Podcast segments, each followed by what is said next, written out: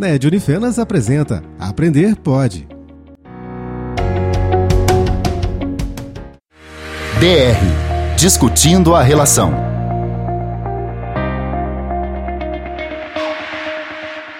Você deve estar aí se perguntando: nós nos conhecemos há menos de um mês e já vamos fazer a nossa primeira DR? Sim, mas essa não é a nossa DR, é a DR de conceitos. Ao longo do semestre, você terá a oportunidade de ouvir este nosso podcast que vai estabelecer a relação entre conceitos estudados nas duas últimas ou três aulas. O nosso objetivo é que você perceba a relação entre os conteúdos estudados, faça um feedback de conceitos que já vimos e possa utilizar o conhecimento das ciências sociais para melhor compreender a realidade.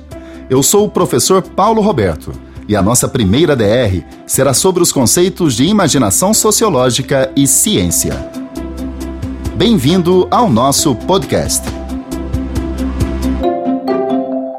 Como você sabe, as ciências sociais surgiram enquanto disciplina acadêmica no século XIX, num contexto de grandes transformações.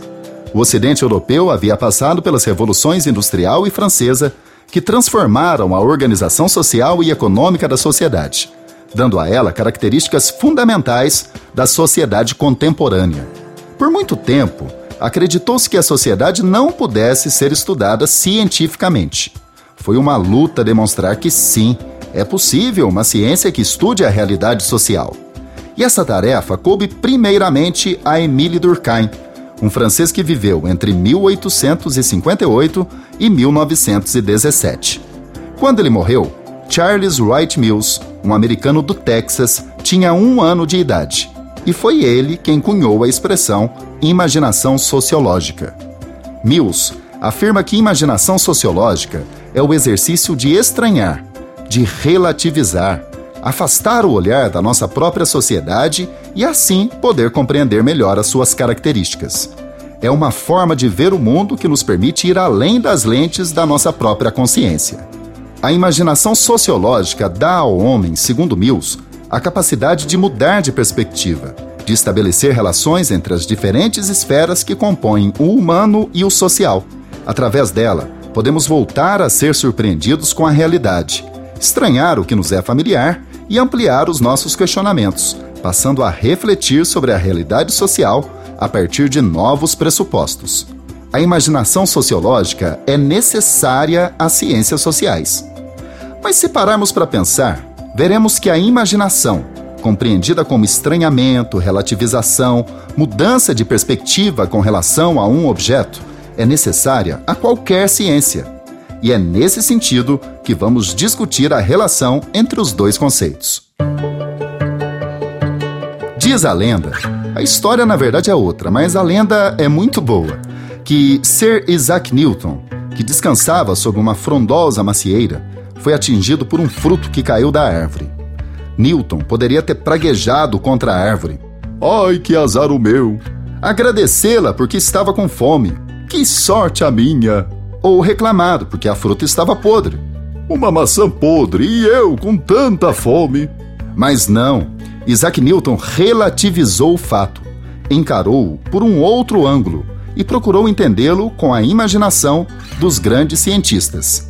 Pensou Newton: se a árvore não pode lançar a maçã, e mesmo assim, quando solto do galho, o fruto é atraído para o solo, é porque existe uma força que atrai a maçã à terra. A partir daí foi um pulo para a teoria da gravitação universal, também conhecida como lei da gravidade. Foi com o estranhamento e a imaginação científica que Sir Isaac Newton, esse religioso e cientista da Universidade de Cambridge, descobriu a gravidade, inventou a ótica e revolucionou a matemática. O mesmo poderíamos dizer das descobertas de Louis Pasteur, Vital Brasil ou Charles Darwin foi o estranhamento que possibilitou a esses e outros grandes cientistas serem autores das descobertas que fizeram. O estranhamento e a relativização, que, quando aplicados às ciências sociais, Sir Wright Mills chamou de imaginação sociológica. E aí, gostou? Essa foi a nossa DR número 1, discutindo a relação entre ciência e imaginação sociológica. A produção foi minha e do meu amigo Telo Luciano. Até a próxima DR. Um abraço.